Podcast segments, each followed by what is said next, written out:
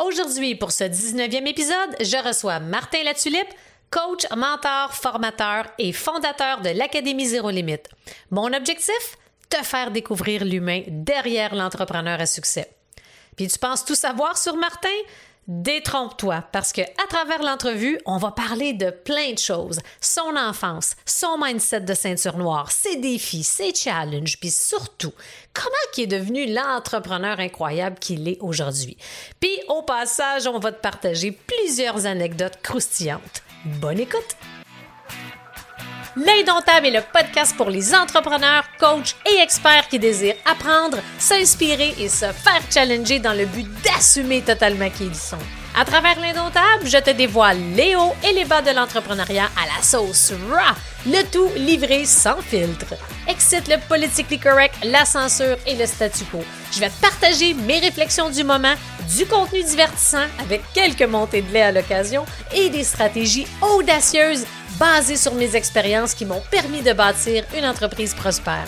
Si tu désires sortir du moule, laisser ta marque, augmenter ton influence et surtout devenir indomptable en affaires, tu es à la bonne place. Martin Le Tulipe, quel plaisir de te recevoir à mon podcast. Merci d'être là. Comment ça va? Ça va bien. Euh, sentiment réciproque, Mélanie Fortin. Je suis vraiment content d'être avec toi. J'aime toujours ça, passer du temps avec toi. Donc, euh, ça va très bien. Bon début d'année 2022. Yes, hey, merci, merci à toi.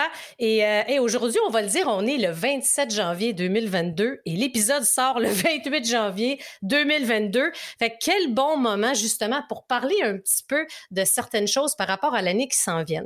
Mais peut-être que tu ne le sais pas encore, Martin, euh, quand je débute justement une entrevue dans le cadre de mon Own It Show podcast, j'aime ça toujours poser une question de bienvenue un peu spéciale qui agit un peu comme un brise-glace.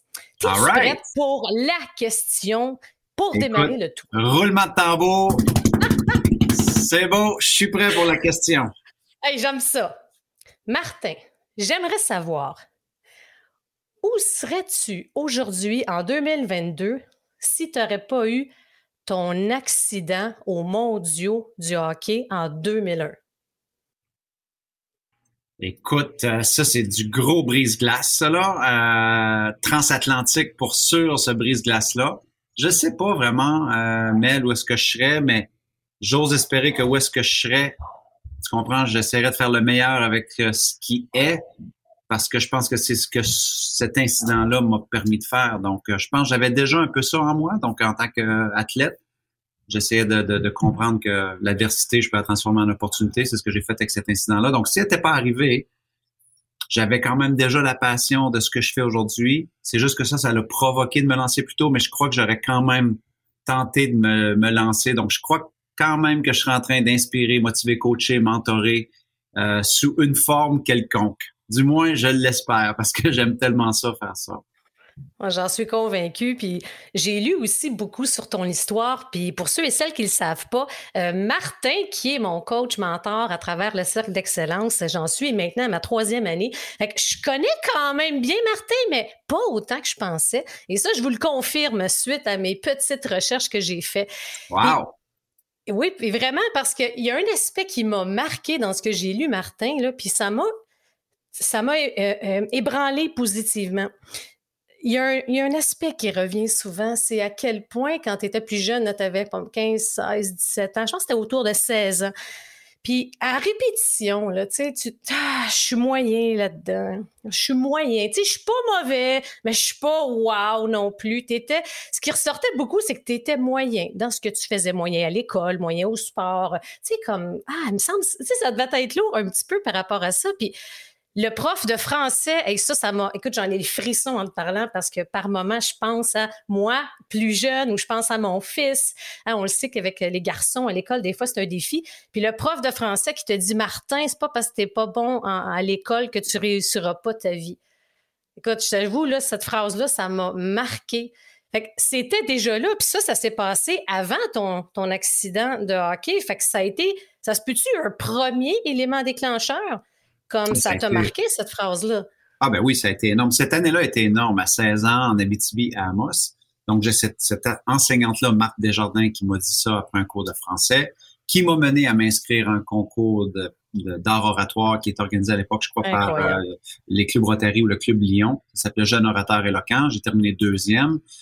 Euh, et il faut comprendre le contexte. Je jouais midget 3 donc c'était pas populaire pour un joueur de hockey d'aller participer à un concours d'oratoire. Tu comprends? Ça avait pas rapport, pas en tout, OK? Pas en tout, là, on va le dire. Pas en tout. Et euh, l'autre affaire qui s'était passée cette année-là, c'était ma femme de pension, euh, Anne-Marie, en fait, et j'ai le livre juste ici derrière moi. C'est à la fin de l'année, on a toujours un livre euh, avec toutes les gradués, les photos, et on, demande à nos amis d'écrire des messages à côté de la photo, dire Hey, j'espère que tu vas être médecin, j'espère que tu vas être millionnaire, des trucs de même. Et j'avais demandé à ma madame de pension, Anne-Marie, d'écrire un mot dedans. Et Anne-Marie, elle avait écrit euh, euh, Ah, euh, mon fils adopté, Martin, t'es tellement gentil, charmant, charismatique et parfois très chiant. elle dit J'espère juste que dans les prochaines années, tu vas apprendre que tu peux autant blesser avec tes mots que d'aider les gens. Parce qu'à l'époque, j'étais tellement dans mes blessures que ça m'arrivait souvent de faire de l'intimidation, de blesser les gens avec mes mots. Et ça aussi, ça m'avait marqué parce que j'avais réalisé finalement que sur le chemin avec ce talent-là que je croyais avoir, que Marc Desjardins avait cerné, que moi, mon talent, c'était plus la communication orale. Euh, je pouvais tout autant blesser des gens que j'aimais. Pourquoi je faisais ça? Je pensais pas ces choses-là, je voulais pas dire ces choses-là, mais d'où venaient ces pulsions-là de hmm. vouloir blesser des gens? Donc, euh, je suis parti d'Amos avec ça en tête, de dire, attends, j'ai peut-être un talent, mais en même temps, euh, je blesse des gens. Donc, euh, j'ai entamé juste une... Donc, quand tu dis ça a été un premier pas, ça a certainement un premier pas vers un peu de sagesse, un peu de ouf, blesser des gens, ça déçoit des gens. Puis ces gens-là m'avaient accueilli chez eux pendant un an. Il n'y avait aucune raison de blesser cette dame-là ou blesser leur fils. Et je l'avais fait à plusieurs reprises, tu comprends? Donc, euh, ça a été un parcours où je me suis juste plus investi dans le développement personnel. J'ai lu des centaines de livres dans les années qui ont qui ont suivi pour, euh, pour, essayer de me motiver, mais aussi pour essayer d'être meilleur. Et euh, ça a été certainement une, première semence qui, a été, euh, qui a été placée dans, dans, entre, entre mes deux oreilles. Je trouve ça intéressant quand tu parles de pulsion, parce que souvent, ça, puis quand je lisais, ça m'a surpris dans le sens que je connais beaucoup Martin aujourd'hui, l'homme que tu es devenu, un peu moins, tu sais, le passé.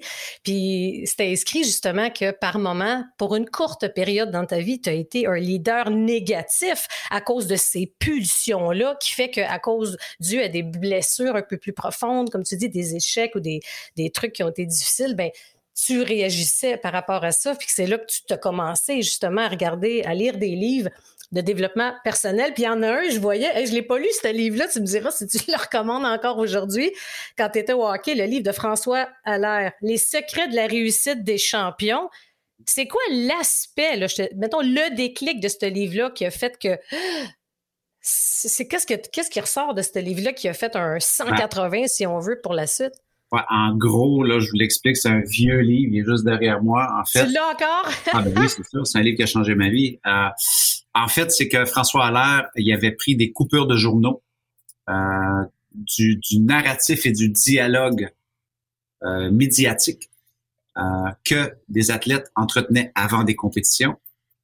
Donc, beaucoup de commentaires, on va dire, négatifs, dire je crois pas que je peux gagner, je crois pas qu'on va gagner, et les athlètes perdaient. Et les athlètes qui gagnaient avaient un dialogue intérieur un peu plus positif, constructif, et ainsi de suite. Donc, c'était un livre bourré d'exemples finalement de les gens négatifs ben, euh, vont féconder du négatif ou vont avoir moins de chance ou vont avoir moins d'opportunités ou vont choquer sous la pression, alors que les gens qui sont un peu plus constructifs, positifs, ben, ils vont s'y prendre de, de, d'une autre façon. Alors, pour moi, à cette époque-là, puisque j'étais tellement dans le négatif que chaque, chaque chapitre, je me disais comme, oh merde, oh, OK, c'est moi, OK, oh my God, c'est tellement des choses que moi je dis, c'était très simple mais ça m'a frappé. Tu comprends? Ça a été une pierre à, mon édifice euh, de, de, de, de, jeune adulte de me dire, OK, si je veux être comme ces champions-là un jour, à ma façon, peut-être que la vie va être bien meilleure si j'essaie d'avoir à une lentille un peu plus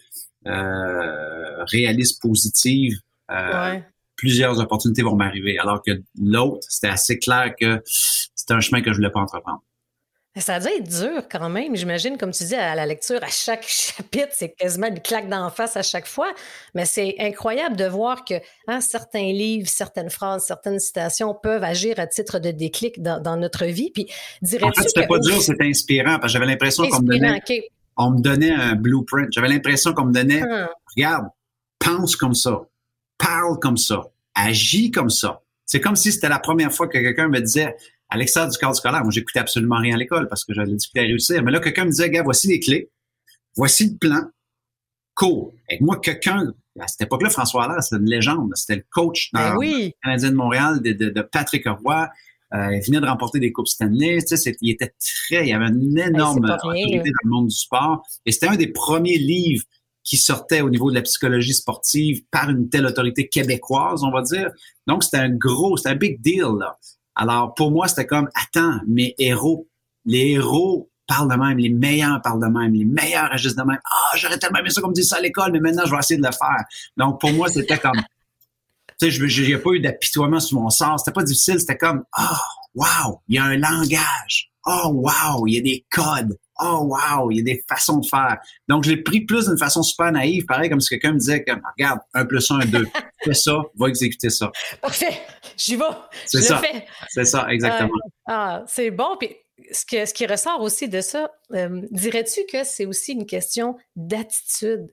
Parce que quand tu parles aussi au niveau du positivisme, puis je fais un lien avec une, ben, une phrase qu'un de mes mentors dans le corpo me dit à plusieurs reprises. Puis au début, début, j'avais pas saisi l'importance et la portée de cette phrase-là. Puis je te dirais que aujourd'hui, plus que jamais. Puis ça me fait penser justement ce que tu viens, euh, ce que tu viens de mentionner, ça me fait penser à ça. Il disait que ton attitude va toujours déterminer ton altitude dans peu importe ce que tu vas faire. Tu sais. Ça m'a marqué parce qu'en effet, des fois, quand on est fort, on est blessé, on a des pulsions ou tu sais, on peut snapper, comme je dirais. Tu on peut réagir un peu mal, mais c'est fou à quel point que l'attitude d'un leader, l'attitude d'une personne va déterminer son altitude. Ça me parle énormément. Je serais curieuse de t'entendre là-dessus.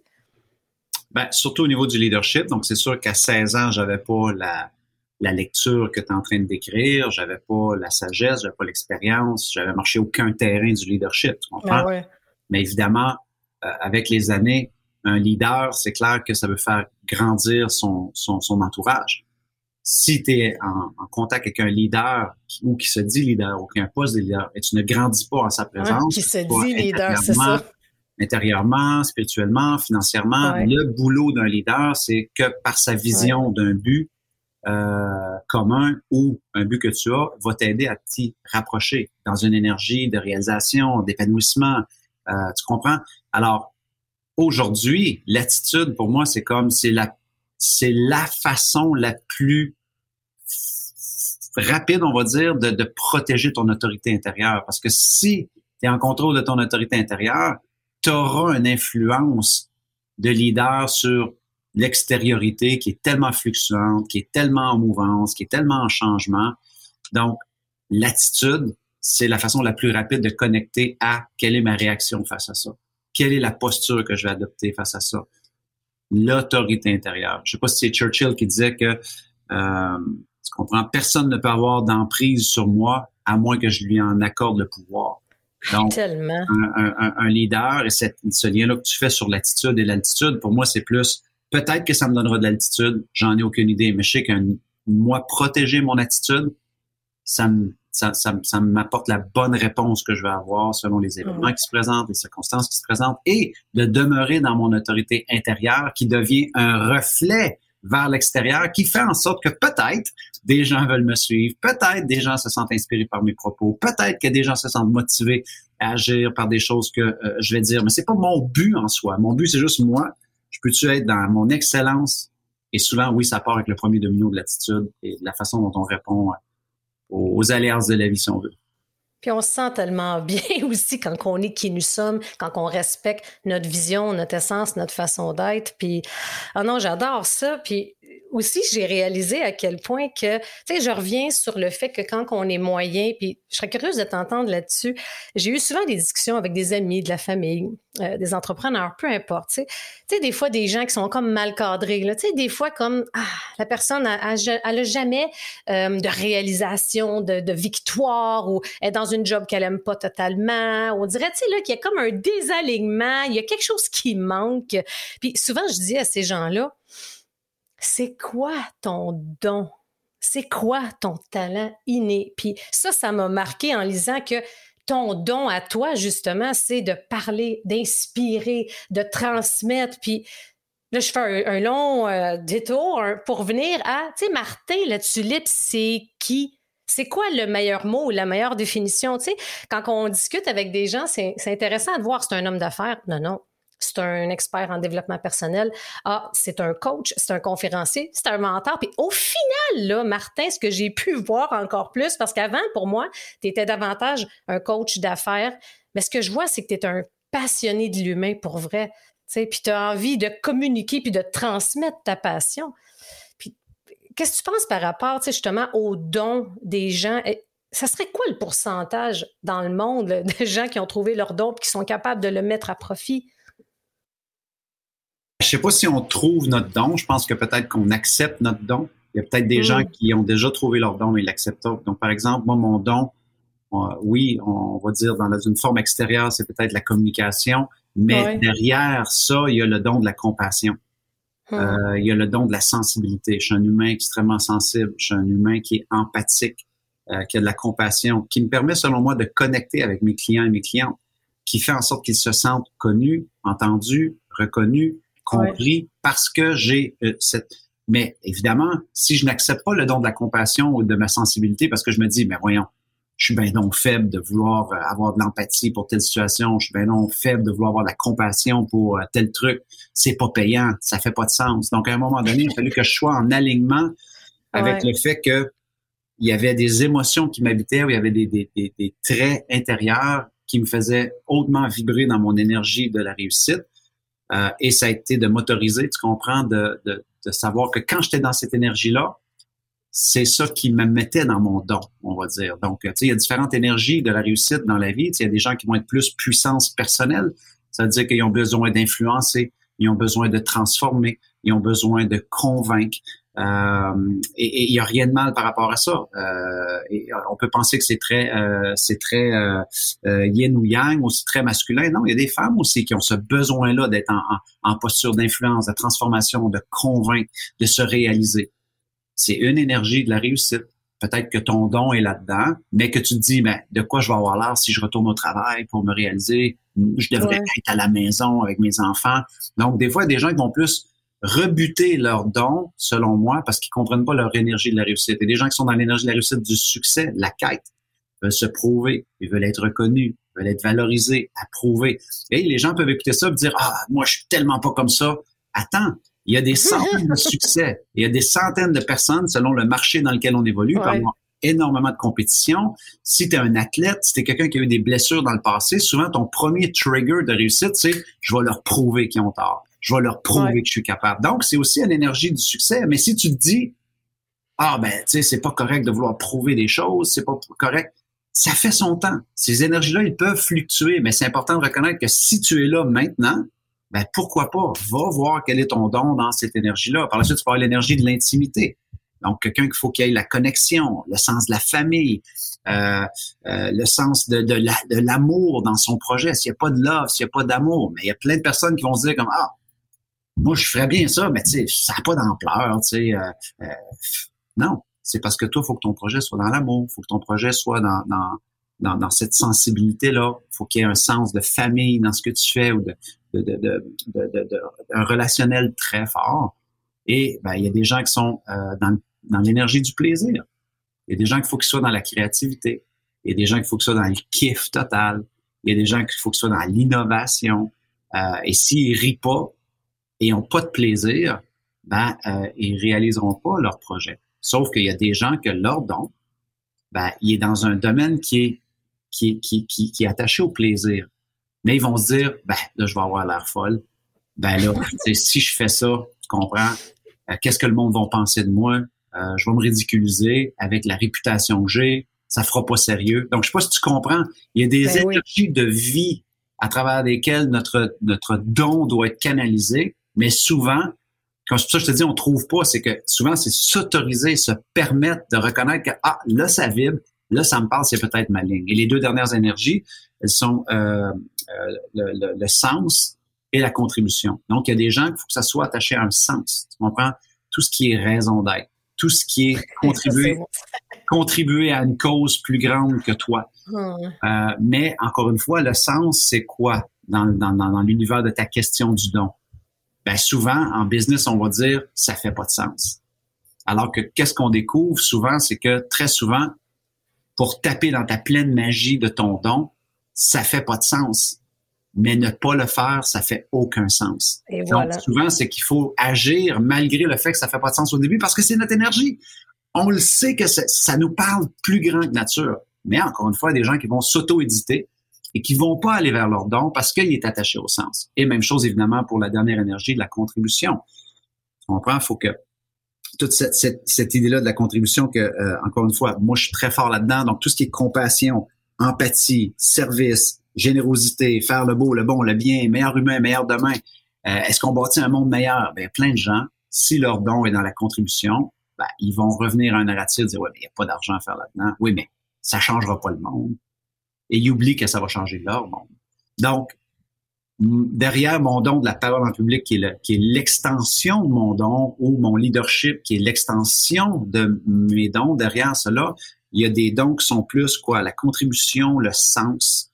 Euh, j'ai déjà été beaucoup dans la quête quand j'étais plus jeune. On peut prouver. Même dans, peut-être on remonte à 7-8 ans, j'étais encore énormément dans prouver. Ouais. J'étais en train de guérir des trucs à l'intérieur de moi, mais c'était le besoin du moment. Je m'en veux pas pour ça. Ça m'a amené accumulation. Mais dans l'accumulation, souvent, c'était vide de sens. Donc là, je me suis même cherché un peu. Mais hein, il n'en veut pas que c'était mon don du moment. Je devais respecter cela. Donc, euh, excellente question. Et puis, excellente réponse. Écoute, là, j'ai comme 18 questions qui montaient quand je t'écoutais.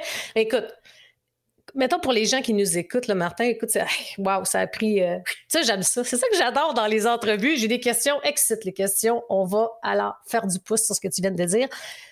Comment fait-on justement pour être euh, à l'écoute de ce don-là? Comment qu'on fait pour le reconnaître? C'est quoi mon don du moment? Est-ce que tu as des indicateurs ou quelques pistes pour les gens qui nous écoutent? Et pour moi à savoir justement comment savoir comment reconnaître le besoin, le don du moment ou l'énergie du moment, comme tu dis? Oui, ben, d'abord s'observer, s'écouter, quelque chose qu'on fait pas beaucoup dans la société d'aujourd'hui. On est tellement vite, on est tellement dans la précipitation, l'éparpillement, la distraction, l'absence de vide, l'absence de silence. On remplit tous les cases. Pareil comme si on a peur de se retrouver face à soi-même. Donc, peut-être d'abord arrêter, s'écouter, observer et, et peut-être juste prendre chacune des énergies que je viens de mentionner et se poser la question, dire, est-ce que quand je suis en puissance personnelle, ou est-ce que j'ai l'impression de transformer, j'ai l'impression de me réaliser, j'influence les gens, euh, je me sens en confiance, est-ce que je suis à mon meilleur? Oui, non, ou de 1 à 10? Faut être honnête. Est-ce que quand je suis en quête et que j'essaie de me prouver, puis je suis dans la lutte, puis je suis dans le bas, est-ce que je me sens vivant par rapport à ça? Ça se peut très bien que oui, parce qu'il faut pas oublier, pendant des décennies, des décennies, on pourrait même dire des siècles, l'apologie dont on a fait euh, par rapport au succès, ça a été, c'est une quête, c'est une lutte, c'est une bataille, c'est une fight. Donc, l'énergie du succès ou de la quête, elle est très forte, elle est ancrée dans, notre, dans, notre, dans notre ADN, on va dire, euh, sociétal. Donc, si tu es là, c'est OK, faut que tu l'acceptes. faut juste que tu te mesures. Et tu fais la même affaire pour euh, l'intimité, le plaisir, le sens, la contribution. Et le but, ben, c'est que les top 3, tu, tu les mets dans tes projets. Ça veut dire que quand tu arrives à un projet, et encore une fois, c'est pas euh, une science précise, mais si moi, je vais m'impliquer dans un projet et que je vais dire, OK, euh, ce que je vais mettre à contribution présentement, euh, qui est la parole en public, mon leadership, quoi que ce soit, euh, est-ce que je vais avoir du plaisir là-dedans? Est-ce que, comment je peux avoir plus de plaisir là-dedans? Comment je peux m'assurer de ne pas oublier d'avoir du plaisir là-dedans? Parce que c'est ça qui va continuer à me faire vibrer. Est-ce qu'il y a de la contribution dans ce projet-là? Non, j'embarque pas. Est-ce qu'il y a du sens dans ce projet-là? Non, j'embarque pas. Euh, tu comprends? Donc, c'est juste des lentilles à travers lesquelles on, peut euh, on peut passer, mais c'est quand on essaye des projets, quand on met le pied dans un projet, des fois, c'est juste de reculer, de dire, je me sens comment présentement? De juste faire comme un daily check-up de ta présence, où est-ce que tu es? Et surprends-toi les projets dans lesquels tu as l'air d'être aligné, tu as l'air d'être dans le flow. Tu fais quoi? Est-ce que tu as du plaisir? Est-ce que tu es en train d'influencer, convaincre? Est-ce que tu es en train de prouver des trucs? Et, et ne rejette pas cette émotion-là. Tu comprends? C'est d'être vraiment, vraiment à l'écoute. Puis pour être à l'écoute, il faut avoir de l'espace, il faut avoir du temps aussi de se créer du temps pour se poser également les bonnes questions. C'est pas toujours il faut. Et il, faut, aussi désinstitutionnaliser le don. On prend dans le sens que le don, c'est pas tout des wow, là. Si tu penses que le don. intéressant, ça. Si tu penses que le ah. don, c'est être sur le sommet de la montagne, si tu penses que le don, c'est Superman, Superwoman, on n'a rien compris de ce qui se passe, là. Quelqu'un que son don, c'est un don de contribution et qui, aujourd'hui, à moins 30 degrés Celsius, va prendre le temps d'aller porter du café à des sans-abri, il est dans son don. Une mère qui est dans le sens ou dans euh, l'intimité, l'énergie de l'intimité, qui va prendre le temps de nourrir son enfant, l'allaiter, elle est dans son don. On comprend donc, ça peut être hyper personnel l'action que l'on va mettre en place pour mmh. contribuer de son don. Encore une fois, le problème, quand on parle de don ou de talent, on regarde le haut de la montagne et on va dévaloriser notre action. Pareil comme s'il y avait de petits dons, de moyens dons et de grands dons. Tu comprends? Non, un don, c'est un don. Moi, quand j'étais président euh, euh, d'une campagne ici au Nouveau-Brunswick qui s'appelait l'Arbre de l'Espoir, on ramassait euh, entre 1,5 et 2,5 millions de dollars pour les personnes atteintes du cancer dans une toute petite province comme le Nouveau-Brunswick. On, était comme une étude de cas pour euh, pour la philanthropie canadienne. Ils se demandaient comment qu'on faisait parce qu'on n'est pas une province riche aussi. Euh, et moi, je me rappelle un jour, un petit garçon avait cassé sa tirelire et il avait amené genre 2,38 en sous-noir dans un ziploc. Ah ouais. Et euh, c'était un radioton, c'était pas à la télé, mais c'était un radioton et qu'on l'avait interviewé et il avait dit, tu sais, avec son petit ziploc qui était mignon, il manquait une dent, il avait dit, faut que les gens sachent que chaque sou compte. Wow pour remporter la lutte contre le cancer. Il était tout mignon. En même temps, qui qui a raison? C'est lui qui a raison. mais, hein. mais nous autres, en tant qu'adultes, avec notre ego, on se dit, mais pourquoi j'embarquerai dans mon auto pour aller donner 2,38 au radioton? Ça n'a pas rapport, c'est trop petit. Donc, encore une fois, on petit. est... Exactement. On est dans l'auto-édition, on s'édite et on s'enlève de l'équation de rayonner de son, plein don, si on veut. Tu comprends? Donc, euh, ouais, il y a tellement... Ça me fait réfléchir, ça. Vraiment, là, parce que en effet, tu me fais réaliser, tu sais, c'est un reflet que ah, si je donne juste 50 pièces là-dedans, ça vaut-tu la peine? Ça va-tu faire la différence? On dirait que le don, je l'associais, j'avoue, à quelque chose de plus gros, de big, de il faut que ça soit big pour que ça ait un impact, mais au contraire, c'est de revenir à un petit geste à la fois. Un geste à la fois va compter, tu sais. je trouve ça vraiment, vraiment intéressant. Puis, je serais curieuse aussi de t'entendre. Tu parles aussi euh, de souvent de penser transformationnel. Puis je serais curieuse de voir pour toi le lien aussi par rapport à la pensée transformationnelle puis la neuroplasticité. Mais je pense aussi, des fois, tu vas en parler comme quoi, puis tu la preuve vivante que peu importe ce qu'on fait, l'âge, les capacités, etc., c'est qu'on peut quasiment dire tout est possible. Je pense que quand tu. En, j'ai la, phrase en anglais, là, mais tu sais, quand when you set your mind to it, tu sais, en français, ça serait quand tu décides que tu veux le faire, que tu es capable. Tu sais. Fait que j'aimerais ça t'entendre par rapport au concept de neuroplasticité puis de la pensée transformationnelle chez l'humain moyen. Ben, écoute, euh, on pourra en parler des heures, mais Donc, euh, d'abord, faut, faut, faut déposer une idée qui est super simple avec les gens qui écoutent le podcast. Donc, euh, on, faut être conscient. D'abord, faut prendre conscience qu'on est constitué de croyances, ok, consciente ou inconsciente. Euh, inconsciemment, euh, c'est démontré que plusieurs de nos croyances, ben, elles sont limitantes et elles viennent surtout d'un narratif intérieur que l'on nourrit, qui est basé sur ce que j'appelle l'entrepôt du passé tes échecs du passé, tes patterns du passé, tes tentatives infructueuses du passé, tes ruptures du passé. Euh, ça peut être des blessures à l'enfance, des moments vécus avec un parent, un enfant, un truc qui t'a été dit, un patron, un conjoint, une conjointe. OK? La job de ton cerveau, c'est d'avoir enregistré le sens que toi tu as attaché par rapport à l'émotion que tu as vécue à l'époque quand c'est arrivé. Tout ça inconsciemment. Ton cerveau, c'est une machine extrêmement puissante. OK? Et là, c'est installé en toi un narratif sur qu'est-ce que veut dire le passé et le narratif du passé? Donc là, maintenant, quand tu regardes dans l'avenir, de dire, hey, je veux me réaliser, je me lancer en affaires, je veux augmenter mon chiffre d'affaires, inconsciemment, encore une fois, le boulot de ton cerveau, en gros, c'est de te protéger et prédire. Donc, inconsciemment, il va faire sortir quoi? Des mémoires, OK? De dire, hey, tu te rappelles, quand tu as essayé ça, juste de dire, tu as échoué. OK? Et by the way, quand tu as fait ça, ça n'a pas marché. Et en passant, tu savais que quand tu vas commencer à faire des vidéos sur Internet, rappelle-toi quand tu as pris la parole en public, inconsciemment, on va te propulser, tu comprends, des souvenirs qui souvent vont devenir un peu euh, ce que l'on répète tout simplement parce que c'est ce que l'on connaît, c'est le territoire que l'on connaît. Donc, ce que j'ai dit au début, est-ce qu'on est conscient qu'on est constitué de croyances? Donc, pour moi, la première étape quand on parle de neuroplasticité ou de pensée transformationnelle, c'est d'abord le point d'origine, c'est est-ce que je suis conscient que je fais des choix souvent pour me protéger inconsciemment? Est-ce que je suis conscient que je répète la même histoire parce qu'elle me garde confortable par rapport à ce que mon cerveau connaît et c'est sa job de me rappeler cela? Donc, une fois qu'on est conscient de ça, et, c'est hyper vulgarisé ce que je te dis, là, OK? Des neuroscientifiques écouteraient ce que je dis, ils me lapideraient, me brûleraient sur un boucher, OK?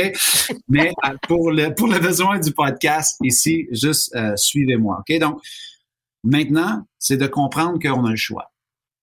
C'est sûr qu'on continue à répéter l'histoire du passé inconsciemment, mais il y en a beaucoup qui le font très consciemment. On a tous des amis qui disent Ouais, mais tu sais, ça avait pas marché. Ouais, mais tu sais, euh, l'an passé, t'avais dit ça, puis OK, je le ferais bien, mais des patrons comme ça, je connais ça.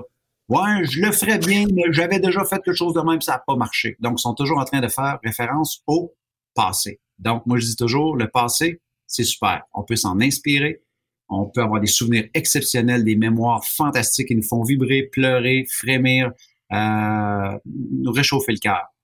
Mais le passé doit être un lieu de référence et non un lieu de résidence. OK?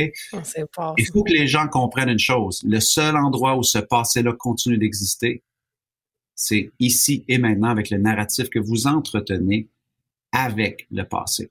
Donc, souvent, c'est de changer le sens je vous donner un exemple de ça. Donc, lors d'un coaching avec David Lefrançois, dans euh, master euh, au niveau de coach en neurosciences que, que j'ai suivi il y a plusieurs années. Donc, il y a un, il y a un, il y a un mec okay, qui avait été abandonné par son père à un jeune âge. OK? okay. Et finalement, lui, c'était euh, son père l'a abandonné, blessure de rejet, blessure d'abandon, euh, manque d'amour et ainsi de suite pendant quasiment 40 ans. 40 ans plus tard, le père réapparaît. OK? Et là, évidemment, il est en conflit avec son père. Tu m'as abandonné, tu as fait ceci, tu as fait cela. C'est l'histoire qui s'est racontée.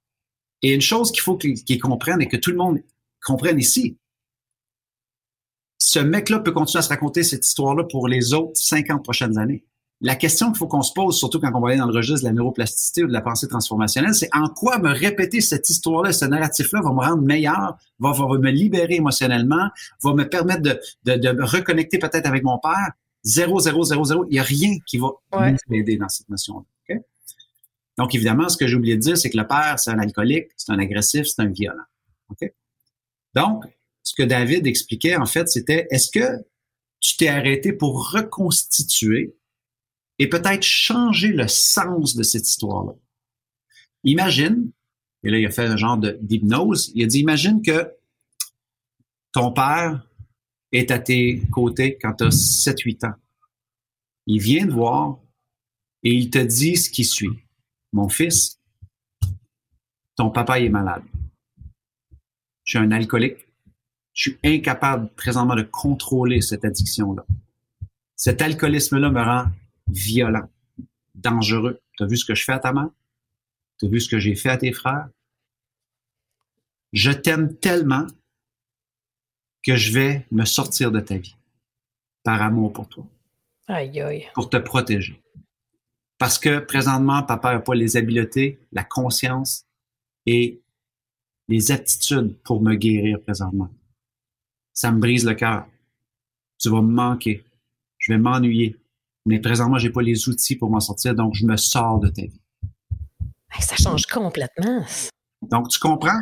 Dans les deux cas, ça se peut que son père soit parti pour X, Y raison. Ça se peut qu'il se soit senti abandonné, ça se peut qu'il se soit senti rejeté. Mais comme un de mes mentors me dit tout le temps, tes excuses sont valables, mais elles ne changent rien. Donc, oui, tu as été abandonné. Oui, tu as été rejeté. Oui, tu as manqué d'amour. Tout ça, c'est valable. Personne, ce que je ne dis pas, c'est, c'est pas valable. C'est valable. Ce qu'on dit, c'est, est-ce qu'il serait temps de changer cette histoire-là? Parce qu'elle ne te sert plus? Cette ligne de code qui est rentrée dans ton application qu'on appelle un cerveau, elle est redondante. Elle te fait souffrir. Et si on écrivait un nouveau chapitre? Et si on, se, on essayait de réfléchir à une histoire qui te permettrait peut-être de mettre un baume sur ce passé-là hmm. qui ne cesse de revenir dans des schémas, dans des patterns, dans des décisions, dans des justifications qui t'aident pas à t'épanouir. Donc, une fois qu'on a compris ça, là, on peut dire, OK, notre cerveau est en constante régénération. On sait que l'histoire qu'on se raconte peut dicter beaucoup de la trajectoire des opportunités qu'on va voir, OK, grâce au système réticulé activateur. OK, si je lui dis, il n'y a pas d'opportunité, le monde est malade, l'économie va mal, le cerveau dit, ainsi soit-il, c'est ce que je vais essayer de voir, donc c'est la trajectoire, c'est l'histoire que je vais essayer de forger dans mon cerveau. On va garder les mêmes chemins neurosémantiques. Alors que maintenant, puisqu'on sait que ce cerveau-là, euh, via la neuroplasticité, est constamment en train de se régénérer, on peut aussi créer des nouveaux chemins, euh, nouvelles croyances biologiques. On peut créer un nouveau sens à cette histoire-là. Donc, plutôt que de penser à cette histoire-là que mon père m'a abandonné et me sentir stressé et mal aimé, je peux me dire, wow, OK, il a fait ça par amour. Il a fait ça pour moi. Mais maintenant, moi, je fais quoi? Quelle histoire est-ce que je peux écrire? Parce que si je passe ma vie à relire les 22 derniers chapitres de ma vie, ça va être difficile d'écrire le prochain. là, c'est là qu'on peut commencer à scripter une nouvelle histoire, parce qu'on a attaché un un nouveau sens à notre passé. Donc, c'est là qu'on guérit, c'est là qu'on comprend des choses. Et on peut se mettre à oser à faire des nouvelles choses. On peut oser approcher notre papa différemment, comme dans ce cas-là. On peut peut-être avoir une première conversation saine, constructive avec lui depuis 46 ans. Et c'est là qu'on notre cerveau se met à carburer à une nouvelle biologie, à des nouveaux liens neurosémantiques, à, à, à, de nouvelles opportunités. Donc, si tu changes ton histoire, tu changes ta trajectoire. Malheureusement, des fois, il faut partir un peu de son passé, prendre conscience de ça, prendre qu'on est constitué de croyances, et c'est encore beaucoup plus complexe que ça. On a, on mm. parlé d'identité, mais au final, tous ces liens-là que je viens de vulgariser, c'est une opportunité pour moi de dire, OK, maintenant, si j'avais à écrire le prochain chapitre de ma vie avec mon père, ça ressemblera à quoi? Ça sera pas parfait. Mais si à chaque fois que je tente, ou contente, je ramène immédiatement la blessure de quand j'avais 7-8 ans. On s'en va où avec ça? On s'en va dans le même chemin neurosémantique, dans le même sens qu'on a attaché depuis 40 ans, qui ne me sert plus. Bref, moi, prendre conscience de ça, ça a été d'être extrêmement prudent de, euh, de mes schémas, extrêmement prudent de la conscience? Est-ce que je suis conscient que je suis juste en train de ramener une vieille croyance, un vieux schéma, une vieille histoire, une vieille part, un vieil échec qui ne me sert plus du tout dans la mission que je suis en train d'essayer d'accomplir ici et maintenant avec le temps qui m'est alloué sur Terre? Qui me sert plus aujourd'hui. C'était vraiment intéressant parce que c'est fou, hein, en t'écoutant, il y a plein de choses qui pop. C'est vraiment un excellent exemple. Puis, dans le fond, ce que je retiens, c'est que tout est possible. Puis, il faut être conscient, justement, de notre dialogue interne. Il faut être conscient, comme tu dis, qu'on est constitué de croyances. Puis, c'est pas facile, hein? Ça se fait pas du overnight, ça se fait pas du jour au lendemain. Puis, en tout cas, je peux te dire, pour ma part, en trois ans et demi, depuis que je suis entrepreneur, je pense, et eh là là, le chemin est fait versus les 10, 15 dernières années dans le corpo, c'est phénoménal. Mais c'est, je pense que je peux pas te dire un moment où c'est un. Il y a tellement. C'est une accumulation de plein de choses, mais je le sais aujourd'hui, je suis capable de m'observer différemment qu'avant, tu sais, puis il y a différents patterns. Aïe, aïe, aïe, pourquoi c'est encore là? La même histoire. Tu sais, c'est fou. L'humain, ça me fascine. Hein? Le cerveau, on pourrait en parler tellement longtemps. Mais écoute, le temps file, puis je veux pas manquer le prochain segment, puis je pense que oh! c'est là que tu vas t'amuser, c'est euh, je vais te poser une dizaine de questions, questions en rafale, OK? Fait que je veux que tu me répondes ce qui monte là sans réfléchir, OK? Fait que tu peux pas pas répondre, mais tu vas vraiment, tu réponds ce qui monte. Puis on passe au prochain. Puis s'il y en a parfois que ah, c'est intéressant, ça, je vais peut-être ouvrir la porte, puis euh, je vais te demander euh, davantage de précision. Est-ce que tu es prête? Let's go! All right. Je prends mon crayon pour être sûr que je ne pose pas la même deux fois. Un mot pour te décrire. Possibiliste.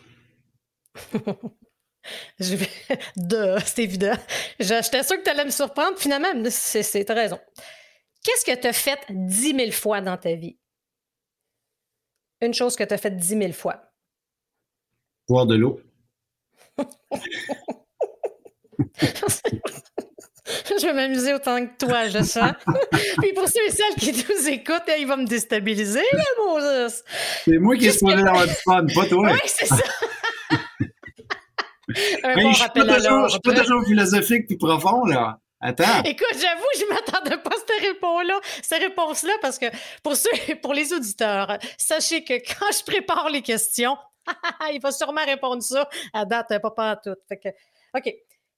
Qu'est-ce que tu as fait seulement une fois dans ta vie?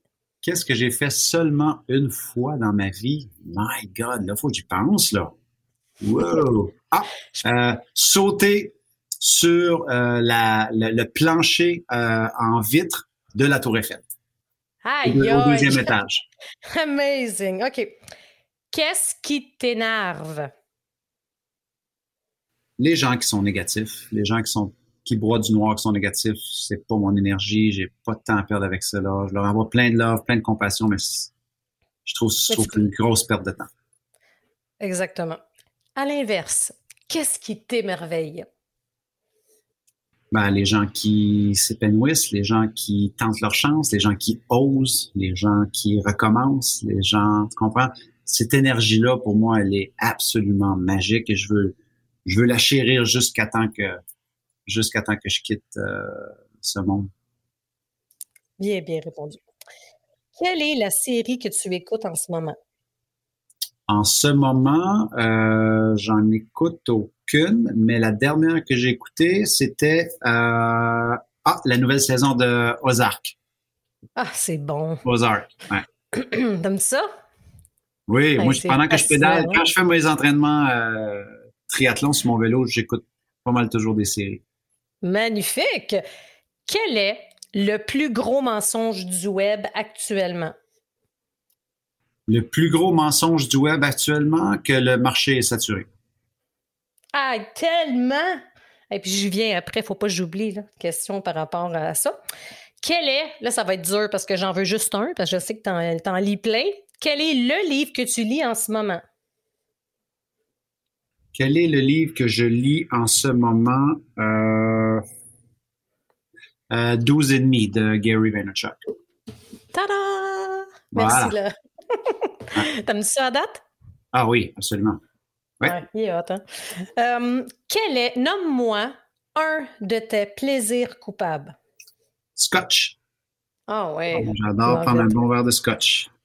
Nice. Et l'autre, l'autre, ben, il se mentionne pas au micro. OK. c'est bon, c'est bon. T'es chanceux, c'était juste une. C'est ça, exactement. Exactement, je m'en sauve. c'est ça. Quelle est la chose la plus folle que tu as fait pour un humain dans ta vie? La chose la plus folle que j'ai fait pour un humain dans ma vie, probablement écrire un livre euh, bénévolement pour euh, le jeune Sean Collins en 2007, ah, où j'ai remis 100% des, des fonds, des profits euh, au, nom des enfants malades dans sa mémoire. Donc, c'était quand même beaucoup de temps. un gros, un gros give, un gros investissement. Un gros give, c'est ça, exact. Mais c'est en même temps une des plus belles que j'ai faites de, de mon vivant. ça va être dur à battre celle-là. Pas que c'est un concours, évidemment. Euh, quel est le coach ou mentor qui t'a le plus aidé dans ta carrière? Um, my God, ils sont en armée. C'est dur d'en nommer un. Je sais que t'en as plusieurs, ou peut-être sur un aspect, peut-être qui t'est plus cher ou, ou ce qui, t'a le plus marqué. Je sais que tu es, super bien entouré. Il y en a-tu un qui pop? on ne dira pas là, aux autres. c'est ça, exactement. On va, y aller, avec la récente histoire parce que c'est sûr que j'ai nommé souvent mes mentors du passé. Si oui. vous étiez là, je ne serais pas ici. Mais dans les dernières années, euh, directement ou indirectement, la personne qui a eu le plus d'influence dans ma vie, c'est Dan Martel. Oui, je t'assure. Oui, mais puis je pense que c'est aussi, ça se peut-tu parce qu'il y a un aspect. Puis la prochaine question, c'est un peu en lien parce que là, tu mixes le sport avec le business. Fait que je pense que Dan, c'est un ami. Puis j'imagine qu'il le fait que c'est un ami et aussi mentor a eu, d'après moi, ça l'a solidifié sûrement la relation. I guess. Oui, c'est sûr. Au-delà, au-delà du sport, au-delà. Tu sais, on s'est rencontrés quand Dan venait de vendre sa dernière business. Euh,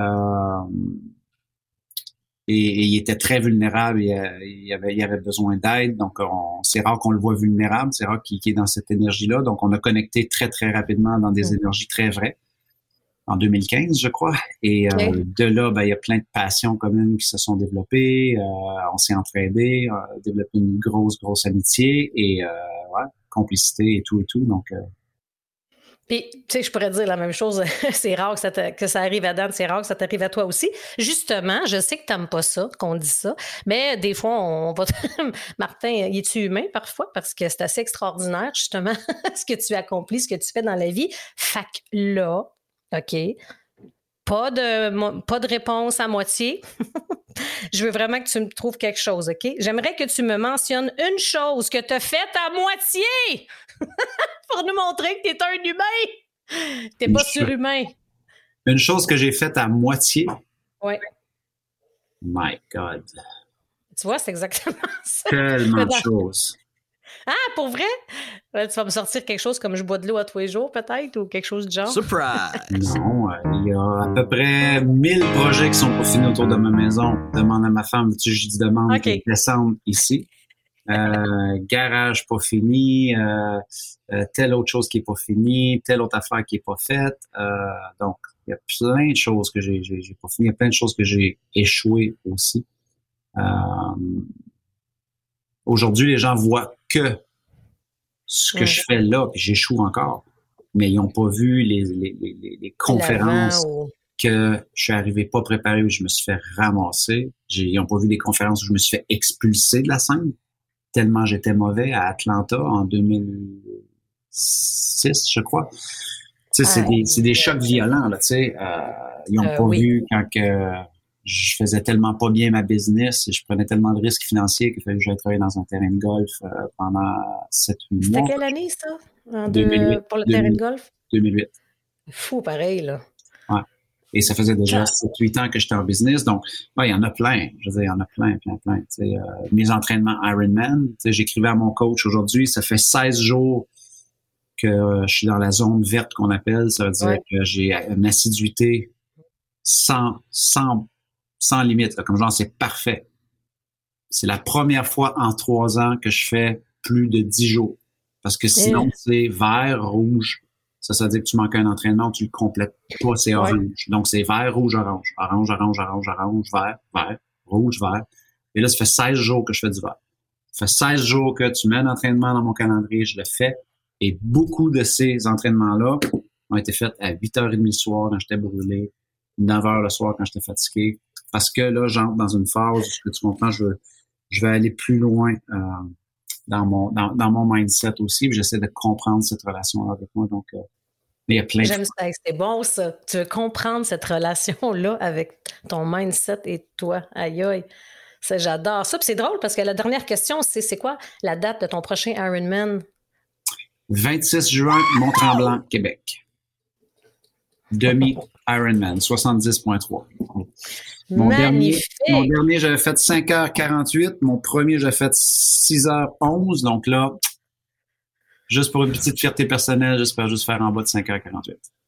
Moi, je vais être là à tremblant, euh, spectatrice, on s'entend. je vais te voir là. Mais écoute, je dois te dire, euh, je, je, dois te le dire là, puis je te l'ai pas dit encore, fait que je te réservais ça pour le podcast. Là. Puis on va se le dire, là, des fois, là, que tes vidéos que tu t'entraînes tout le temps avec ton horaire de premier ministre, là, euh, tu m'as fait chier une couple de fois. Tu m'énerves, tu m'énerves, tu m'énerves. C'est pour ça que je l'ai fait. C'est exactement pour ça que je l'ai fait. C'est excellent, tu sais. Puis je t'annonce que depuis deux semaines, je m'entraîne pour un duathlon. OK? Ben là, fait deux semaines, ça va être j'ai commencé. Et ça m'a, as été l'élément qui m'a donné un coup de pied dans le derrière. J'adore la haute performance, j'adore le sport. Puis souvent, tu sais, le narratif, j'ai les épaules, ça marche pas, je peux pas. Fait que dans ma tête, je pouvais pas faire un triathlon, un ci, un ça. Il me faut un but. J'ai besoin de me dépasser. Puis là, Hey, un duathlon, c'est possible, j'ai les jambes super fortes. Fait que là, ça fait deux semaines, j'ai un coach, là, je travaille avec Training Peak, je m'en vais m'acheter mon vélo, là, je, écoute. Puis là, je pense à toi quand que, genre, faut que j'aille m'entraîner euh, en fin de journée ou le soir, quand je suis brûlée après une journée de coaching. Si Martin Latulippe est capable de le faire puis qu'il a fait un Ironman, Mélanie Fortin est capable de faire un duathlon. Fait que merci de m'avoir donné ça. Je voulais te le mentionner, mais bravo, c'était cœur, hein? Puis c'est dur. Euh, mais attends, il faut, surtout que les gens retiennent une chose, mais ça fait trois ans que je m'entraîne pour faire 16 jours d'affilée. Si ah tu regardes mon calendrier, il y a trois ans, c'est trois quarts du rouge. Mais je dois aussi comprendre que c'est OK et célébrer mon un quart qui est plus, qui est plus que jamais, qui est plus que ce que moi j'avais fait d'un ancien sédentaire. Et par la suite, c'est la fluctuation. Il y a des semaines qui étaient meilleures. Je me comprenais, mais c'était quoi? C'était j'étais en train de me dépouiller de mon ancien narratif de je peux pas y aller, je suis fatigué. C'était de l'immaturité, d'intelligence émotionnelle, de ne pas comprendre que, mais non, attends, si tu veux aussi avoir de grandes choses, parfois, c'est tout à fait normal de faire les choses quand ça te tente pas, Martin. Ça, c'est un peu un discours d'adolescent. Tu es conscient de ça, Martin. Là, je disais, j'irai, mais je suis pas motivé. Bon, attends, c'est un discours de gamin, là. T'as 46 ans, Martin. Ben, t'es rendu un ceinture noire dans le discours narratif. Tu, sais non, mais c'est juste de dire bon. quelle partie de moi veut pas aller s'entraîner. J'irai, mais je suis pas motivé. Ben attends, c'est la partie de quand que ça me tentait pas de ou je, je suis pas motivé, c'est ça. C'est ma partie adolescente, alors que je sais que c'est y aller qui va muscler ma motivation. C'est y aller Attends, qui ta va partie adolescente, en voulant dire que c'est... Fais tes devoirs. Oh, okay, je ne pas. Va t'entraîner. Tente pas. Cœur pas, je suis pas motivé. OK. Et là, on continue notre vie comme ça.